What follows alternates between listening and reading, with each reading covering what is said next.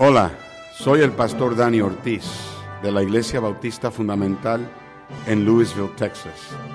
Quiero darte la bienvenida a nuestro podcast donde escucharás verdades de la palabra de Dios. Oramos que sean una ayuda en tu crecimiento espiritual y una bendición para tu vida. Dios te bendiga. Esperamos que disfrutes el mensaje de la palabra de Dios. Vamos a 2 Corintios capítulo 5, vamos a leer un versículo y después vamos a orar y empezaremos el mensaje de esta noche.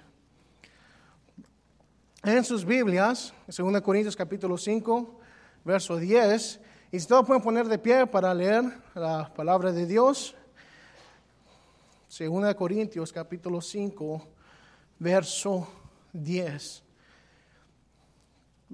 Nomás síganme con sus vistas, dice así. Porque es necesario que todos nosotros comparezcamos ante el tribunal de Cristo para que cada uno reciba según lo que haya hecho mientras estaba en el cuerpo, sea bueno o sea malo. Yo, sé que el pastor me, siempre cuando él pide que prediquemos o enseñemos, ah, yo siempre voy y, me, me arrodillo y le digo, Dios, dame, dame el mensaje que el pueblo necesita. Y, y no siempre uno aprende porque quiere traerle a ustedes un mensaje de parte de Dios y uno aprende y espero que puedan tener sus corazones tiernos para recibir el mensaje esta noche. Es, vamos a, a nomás a, a revisitar lo que Jesús hizo por nosotros. Porque creo que a veces no, no pensamos lo suficiente en lo que, lo que Él hizo por nosotros. Y por eso a veces no vivimos la vida cristiana que debemos de vivir. Y como digo, hermanos, siempre yo, yo, yo vengo ante ustedes, ya Dios habiendo dado a mí las, las apedreadas, y, y, y yo digo, ok, Dios, está bien. Pero ese versículo que acabamos de leer, según lo que haya hecho mientras estabas en el cuerpo, sea bueno o sea malo. Vamos a orar.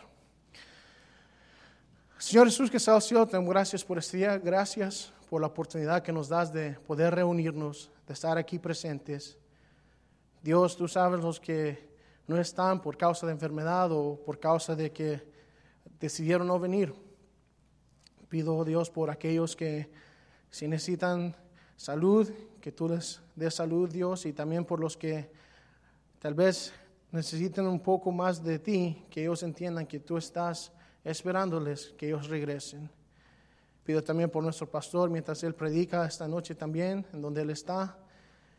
Dios, úngelo a él y también Dios pido por mí, que el mensaje pueda ser claro, que el mensaje uh, toque los corazones de los hermanos presentes. Gracias Dios por todo, por las bendiciones, por tu protección, por tu amor. Y pido Dios que el mensaje sea de edificación a los hermanos. Pido todo eso Dios en tu santo nombre, en el nombre de Jesús. Amén. Pueden tomar asiento hermanos.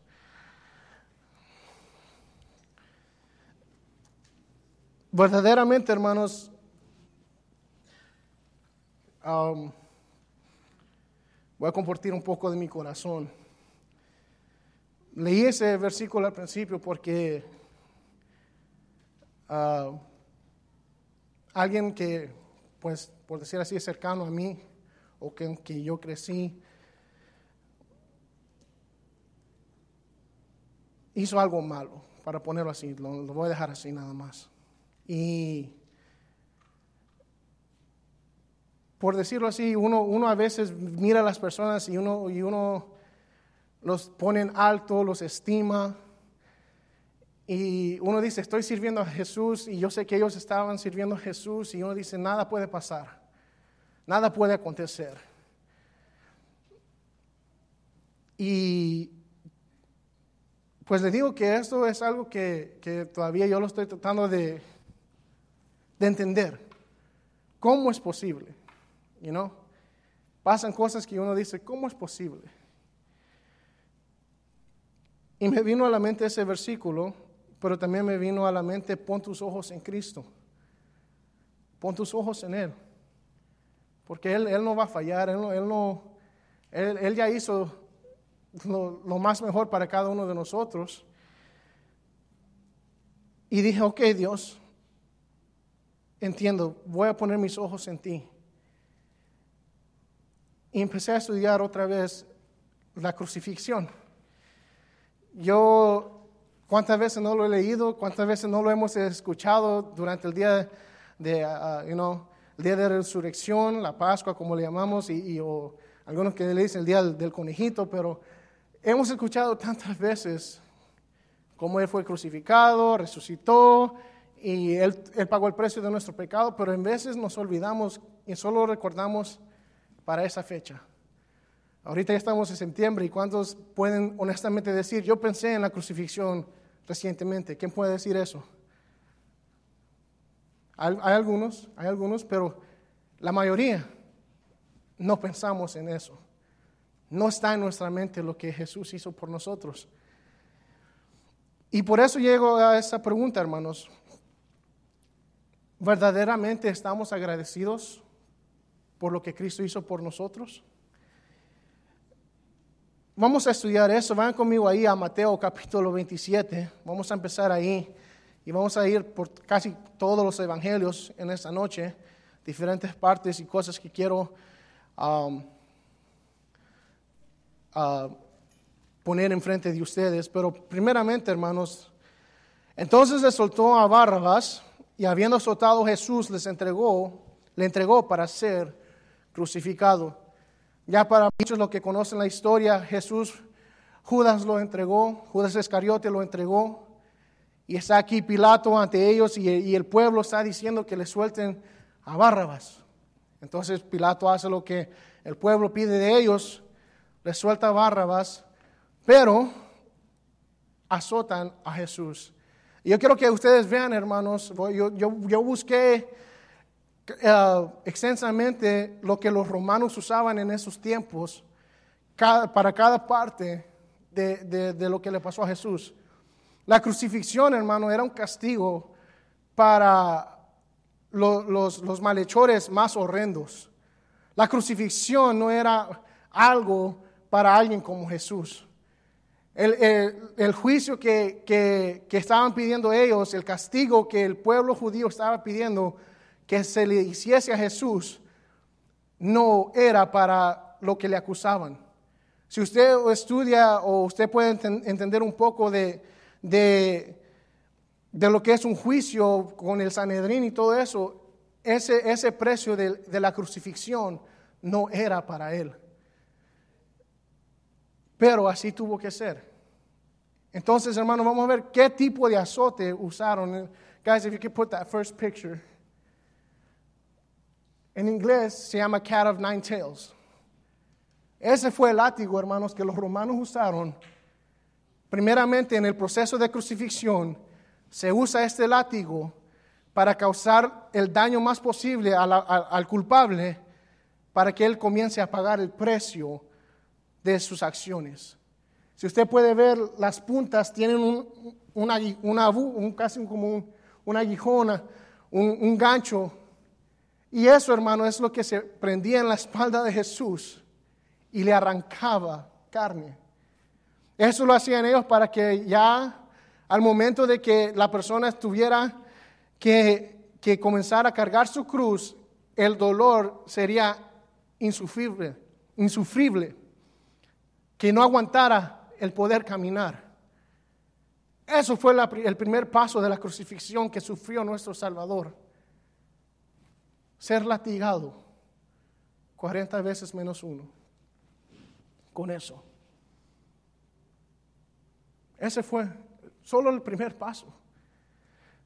Después, hermanos, seguimos leyendo en el verso 29. Vamos a saltar ahí a, Mateos verso 29, dice ahí, o vamos a, sí, vamos a leer el verso 29, y pusieron sobre su cabeza una corona tejida de espinas y una caña en su mano derecha, y encando la rodilla delante de él, escarnecían diciendo, salve, rey de los judíos. La segunda cosa, hermanos, que hicieron con nuestro Salvador fue ponerle esto. If you guys could put that second picture. En, en Longview conocí un hermano que tenía una réplica de esta corona o algo similar a lo que usaron en ese día. En sí, en el proceso de crucifixión, los romanos no tenían esto en sus reglas de lo que ellos hacían. Eso lo hicieron ellos solo por serle burla a Jesús. Solo para maltratarlo más, le pusieron esta corona. En el proceso de crucifixión no, no, se usaba eso, pero los romanos a este punto dijeron, esos judíos quieren que le hagamos daños, pues le vamos a hacer daño a este hombre. Y le pusieron esto encima. Yo cuando cargué eso o lo vi por la primera vez, yo conozco al hermano Brother Landers, él tenía esto en su oficina. Y el Brother Landers, yo siempre me, eh, era, era un hombre de gran ejemplo para mí, porque ese hombre cada, cada dos días, usted lo veía parado en una esquina predicando. Uno diría, ¿quién es ese loco que está gritando? Pero él estaba evangelizando. Pero él tenía una de esas y cuando yo le dije, brother, ¿puedo verla? Él me la enseñó y yo pude tocar. Hermano, esas, esas espinas son gruesas. Esas espinas, solo con un medio toque, duelen. Imagínense nuestro Salvador. No solamente se la pusieron encima, hermanos, si seguimos leyendo que, que también le pegaban en la cabeza con una vara para que se le metiera más a su cabeza. So, primeramente, hermanos, vimos que fue azotado. Después le pusieron esa corona. Y todavía no hemos llegado a ser crucificados. Sigamos leyendo ahí, hermano, el verso, el verso 31. I don't think I put that one there. Uh, después de haberle escarnecido, le quitaron el manto y le pusieron sus vestidos y lo llevaron para crucificarle. Y cuando, uh, saltemos al 33, y cuando llegaron al lugar llamado Golgota, que significa lugar del cadáver, verso 34, 34, le dieron a beber vinagre mezclado con miel, pero después de haberlo probado no quiso beberlo. Hermanos, eso es algo que, que cuando yo lo estaba leyendo dije, hay dos menciones de esto y yo sé que no quiero saltarme, pero en esta primera vez, hermanos, ¿usted sabe con qué le dieron de beber vinagre a nuestro Salvador? Vemos después que hubo una esponja que usaron, o en otra parte, en otra parte del Evangelio se dice la palabra esponja. Pero muchachos, ¿pueden ponerme la foto número 3? Eso es lo que usaron para darle ese vinagre a Jesús. Y cuando yo estaba estudiando esto, pues yo dije, ¿para qué los romanos tenían esto ahí cerca? ¿Qué es lo que los romanos usaban esto? ¿Usted sabe para qué se usaba esa vara, hermanos? Los soldados usaban esa vara para limpiarse después de usar el baño. Y eso le dieron, eso usaron para burlarse de nuestro Salvador. Eso usaron para que tratar de supuestamente ayudarle y darle algo de beber a nuestro Salvador. For those of you that don't understand Spanish, the Romans used this to try to give Jesus something to drink, but you know what the Roman soldiers used this for? They used it to wipe themselves. That's what they did. That's what they did to our Savior. That's, what, how, that's how they made fun of him. Y así se burlaron de nuestro Salvador.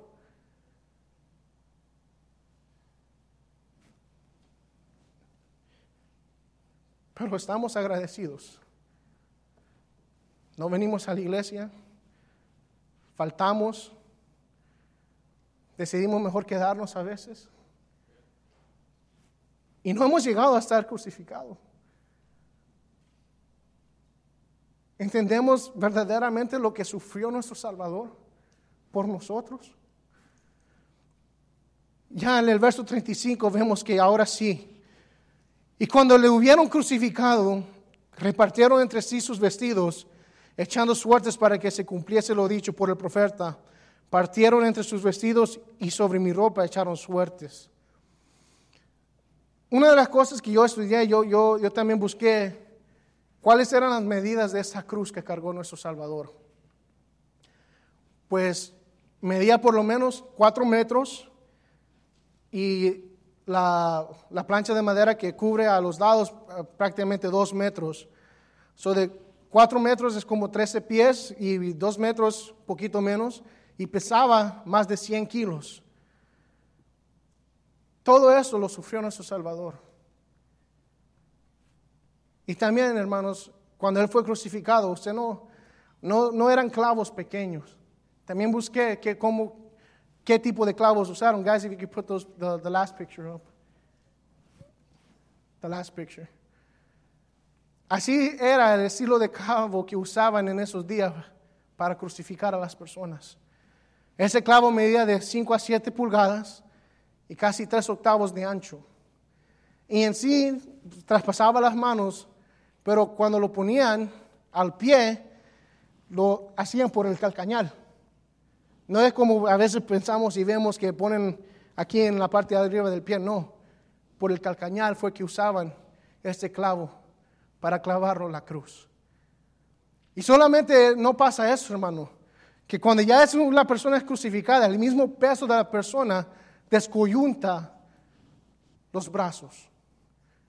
Todo ese dolor a ese momento, ya Jesús siendo crucificado, ya Jesús después de la corona de espinas, ya después que se burlaron de él, quitándole la ropa y hacerle de burla, diciendo, salve rey de los judíos, teniendo toda la razón para decir, ya no quiero aguantar más de esto, teniendo toda la razón para decir, ellos cometieron el pecado, que ellos paguen ellos mismos, pero no lo hizo. Y por último, no, vamos a leer ahí el verso 46.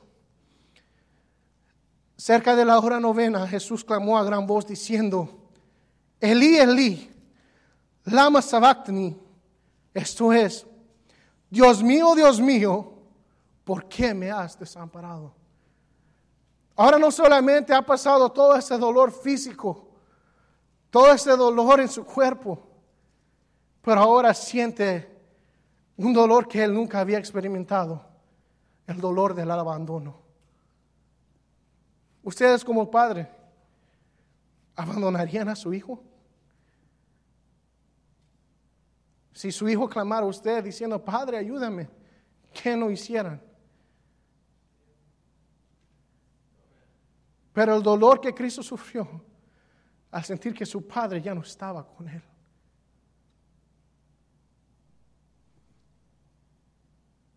Pero no, hermanos, venimos a la iglesia los domingos por la mañana.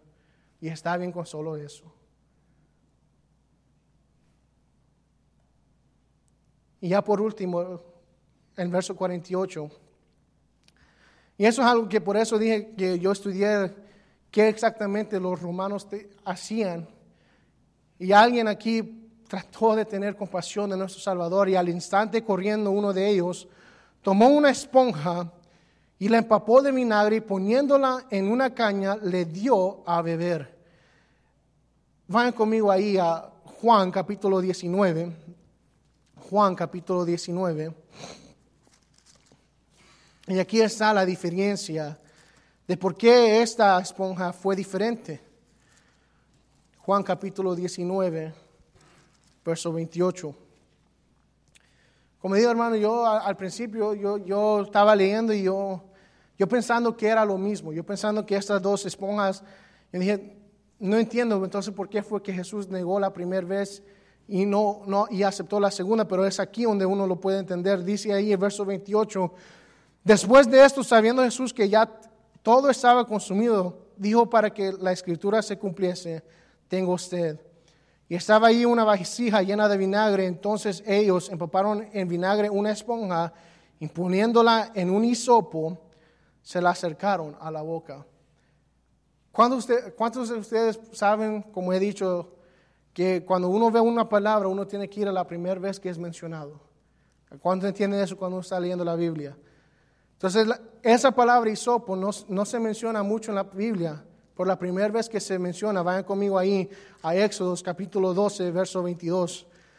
Éxodos capítulo 12, verso 22. Y aquí uno puede ver y entender que lo que le estaban dando no era algo sucio, sino algo de, que representa salvación o limpieza. Y dice aquí en Éxodos capítulo 12, verso 22, dice, y tomando un manojo de hisopo y mojándolo en la sangre que estará en, en un librillo, y untad el dintel y los dos postes con la sangre que estará en el librillo, y ninguno de vosotros salga de las puertas de su casa hasta la mañana.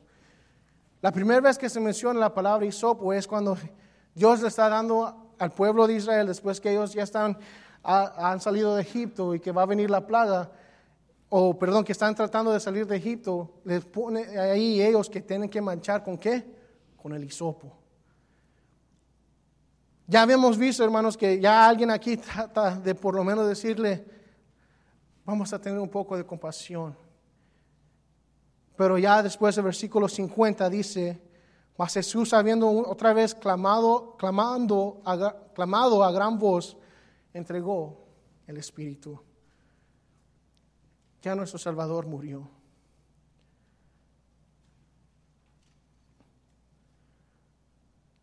Todo eso, hermanos, Jesús lo sufrió. Jesús lo aguantó. ¿Y qué hacemos nosotros para Él?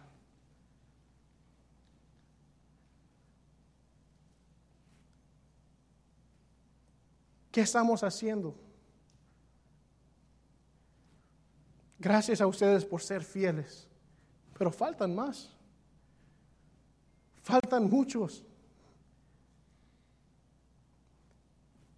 Y yo he llorado, hermanos, esta semana, les, soy honesto, yo he llorado porque yo digo, Dios, ¿será que no entendemos? ¿Será que somos mal agradecidos a este punto de que nos conformamos con solo venir a la iglesia y no hacer nada más?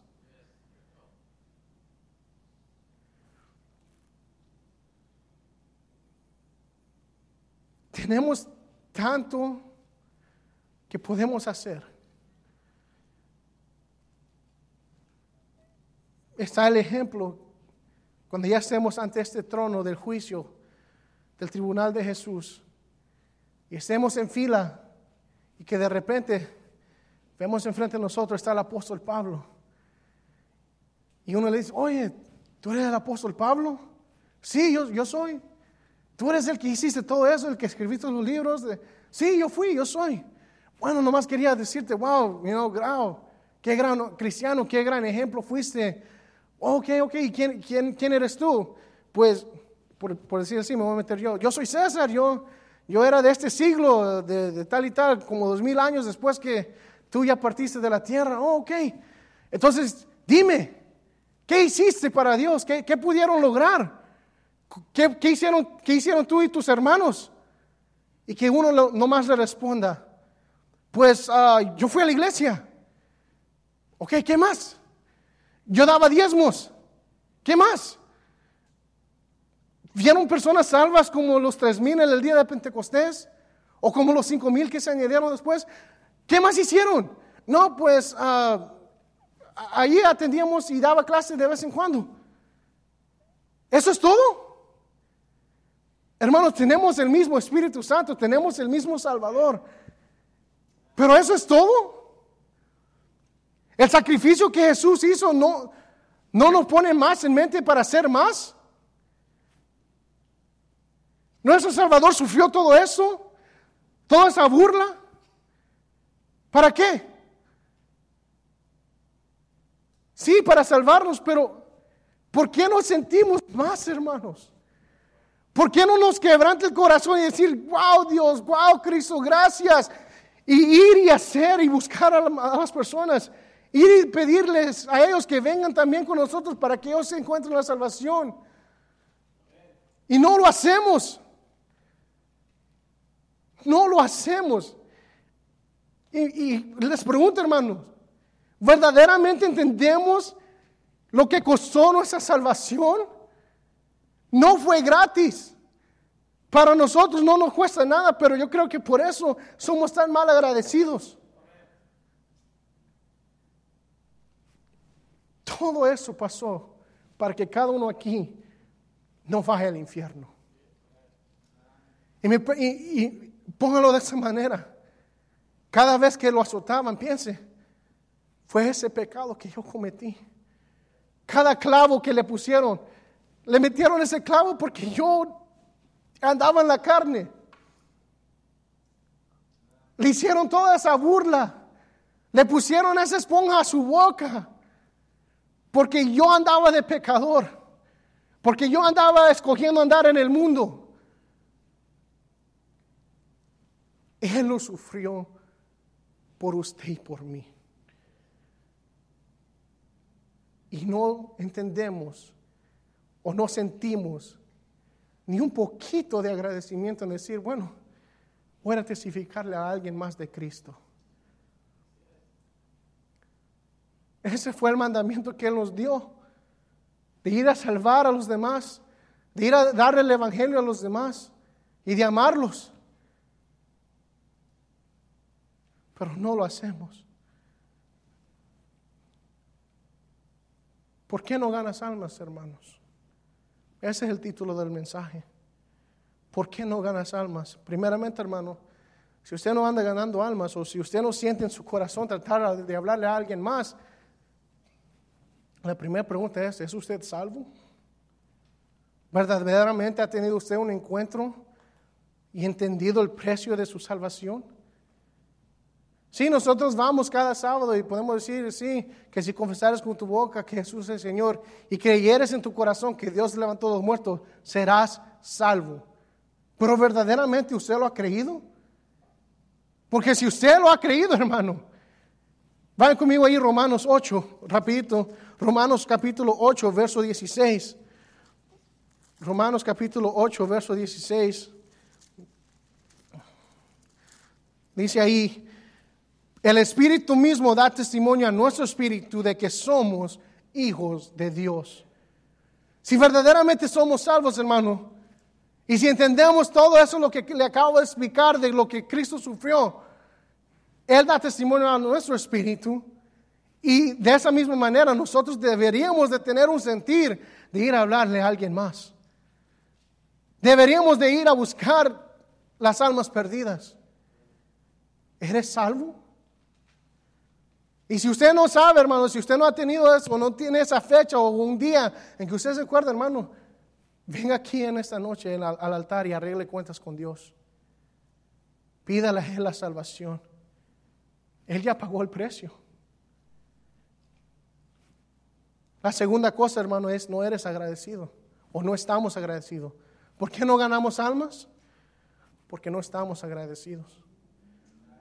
No sé si ah, cuántos me pueden decir, hermano, yo, sé, yo, yo ya sabía todo lo que usted había explicado, o yo he tenido ese impacto en mi vida de lo que Cristo verdaderamente hizo por mí. Y por eso es que yo estoy aquí en la iglesia, por eso es que yo busco andar ganando almas, yo busco estar buscando la voluntad de Dios para mi vida. ¿Cuántos pueden decir eso? Porque no hemos entendido y, estamos, y no estamos agradecidos. ¿Cuántas veces usted ha orado y dicho, Dios, gracias por la salvación? ¿Cuántas veces nos hemos sentado y a pensar todos los años que hay varios aquí que han sido cristianos por muchos años? ¿Cuántos pueden decir, gracias por todos esos años de salvación? Es solo el principio, hermano. Después de esto, la vida eterna. Pero hay algunos aquí, hermanos, que no van a saber cómo estar pasando su tiempo en el cielo porque no hicieron nada aquí en esta vida para Jesús. La tercera cosa, hermano, no quieres dejar el pecado. ¿Por qué no ganas almas? Porque no quieres dejar el pecado. Una de las cosas, hermanos, que más impide a los cristianos es ese pecado escondido no, pues es un pecado, un pecado pequeño. No importa, hermanos. Déjelo. Ese pecado secreto que nadie sabe de usted, ese pecado fue el por el cual Cristo murió. Pero preferimos estar todavía encadenados al vil y sucio mundo que servirle a nuestro Dios. ¿Por qué no ganas almas? No tenemos en mente, hermanos, que Cristo viene pronto. Cristo ya viene, hermanos. Y si no estamos pensando en Él, si no estamos pensando que Cristo viene, con razón nos sentamos y no hacemos nada. Vayan conmigo allá, Primera Tesalonicenses, capítulo 4. Primera Tesalonicenses, capítulo 4, vamos a leer versos 16 al 18. Dice así. Porque el Señor mismo, con voz de mando, con voz de arcángel y con trompeta de Dios, descenderá del cielo y los muertos en Jesucristo resucitarán primero. Luego nosotros, los que vivimos, los que hayamos quedado, seremos arrebatados juntamente con ellos en las nubes para recibir al Señor en, la, en el aire y así estaremos siempre con el Señor. Por tanto, alentados los unos a los otros con esas palabras. Los que ya somos salvos, hermanos, ya sabemos, vamos a ser arrebatados. Cuando escuchemos esa trompeta, nosotros vamos a abrir nuestros ojos en el cielo viendo a nuestro Salvador. Pero ¿cuántas personas se van a quedar porque usted no quiso hablar con ellos? ¿Cuántos familiares tienen que no saben? Que cuando ustedes los vean ya en el juicio final, ellos lo ven a ustedes. ¿Por qué nunca me dijiste de tu Salvador? Y así le van a decir, ¿por qué no me dijiste de tu Salvador. Él es su Salvador, ¿verdad, hermanos? ¿Por qué no le decimos a las personas, hermano? ¿Por qué no le decimos a las personas qué tan grande regalos nos está dando Dios?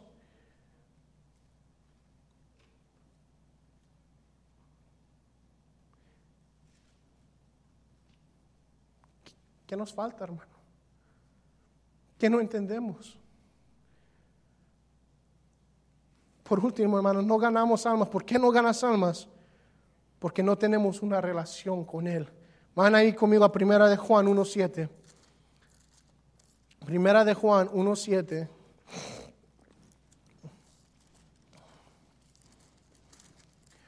Dice así, pero si andamos en luz como Él está en luz, tenemos comunión unos con otros, y la sangre de Jesucristo, su Hijo, nos limpia de todo pecado.